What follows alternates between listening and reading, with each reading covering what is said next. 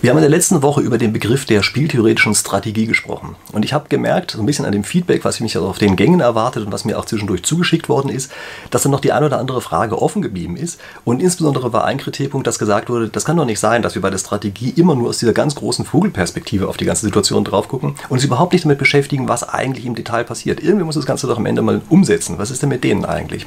Und um die geht es diese Woche. Also gucken wir uns das Ganze an. Ich habe Ihnen ja letzte Woche gesagt in dem Video, was ich hier übrigens auch irgendwo verlinkt habe, also ich habe in dem Video gesagt, dass eine Strategie immer ein vollständiger Verhaltensplan ist. Das ist sehr umfassend. Das verlangt wirklich sehr, sehr viel, diese Vollständigkeit. Und sie verlangt viel, viel mehr, als wir im alltäglichen Leben jemals erbringen werden. Woraus besteht so eine Strategie eigentlich? Also gehen wir mal in die andere Richtung. Die Strategie ist das allumfassendste, äh, die allumfassendste Form der Planung. Was ist eigentlich das Atom der Planung? Also was ist das kleinste Element, bei dem man überhaupt noch Planungs Freiheit, Freiheitsgrade für eine Planung hat. Dieses kleinste Element ist in der Spieltheorie der sogenannte Zug. Sie kennen diesen Begriff natürlich. Also beim Schachspiel ist es ja auch so, ja, man bewegt eine Figur, das ist dann einfach ein Zug.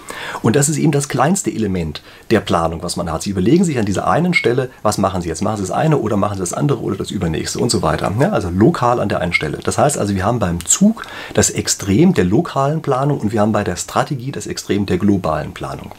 Ich habe in der letzten Woche die Strategie ein bisschen verglichen mit einem Navigationssystem auf der Landkarte. Wenn wir diese Analogie hier mal beibehalten, dann ist der Zug eine Entscheidung an einer bestimmten Kreuzung, wo wir langfahren. Also Sie stehen an irgendeiner Autobahnauffahrt und fragen sich jetzt, fahre ich da jetzt drauf oder fahre ich geradeaus äh, weiter auf der Landstraße? Das ist ein Zug, also dann die Umsetzung davon, ja, der Weg, den Sie am Ende wirklich fahren. Also das ist ein Zug. Die Analogie der Landkarte endet natürlich an einer Stelle. Nämlich sie endet dort, dass mit der Spieltheorie die Spieler ja abwechselnd oder zumindest in verschiedener Reihenfolge ziehen. Also sonst wäre es ja ein Ein-Personen-Spiel, das wäre ja gar kein strategisches Spiel. Also bei allen Mehrpersonen, bei allen strategischen Spielen gibt es immer auch mehrere Entscheider, die was machen können. Und es ist klar, dass natürlich alle irgendwie ziehen. Ja, das ist in unserem Landkartenbeispiel nicht so. Deshalb ist also der, die Abfolge von Zügen, die zu einem Ziel führt, ähm, die gibt es auch, also gibt es sowohl in der Landkarte als auch in der Spieltheorie. Nur ist diese Abfolge von Zügen bei einem spieltheoretischen Spiel eben eine Abfolge von Zügen verschiedener Spieler. So, und wie heißt diese Abfolge von Zügen eigentlich? Diese Abfolge heißt in der Spieltheorie eine Partie. Also, wenn Sie vom Spielbeginn zu irgendeinem Spielausgang kommen, durch eine Abfolge von Zügen, dann ist das eine Partie. So, was ist eine Partie in unserem Landkartenbeispiel? Das ist das, was wir eigentlich als eine Planung bereits empfinden. Also wenn wir planen, von Frankfurt nach Hamburg zu fahren, dann haben wir das Gefühl, wenn wir es vollständig so geplant haben, dass wir genau wissen, wie wir am Ende ankommen, dann haben wir das Gefühl, dass das bereits eine Strategie sei. Aber das stimmt nicht. Denn es ist eben nur ein möglicher Weg durch unseren Spielbaum der Landkarte, ja, um in dieser Analogie zu bleiben.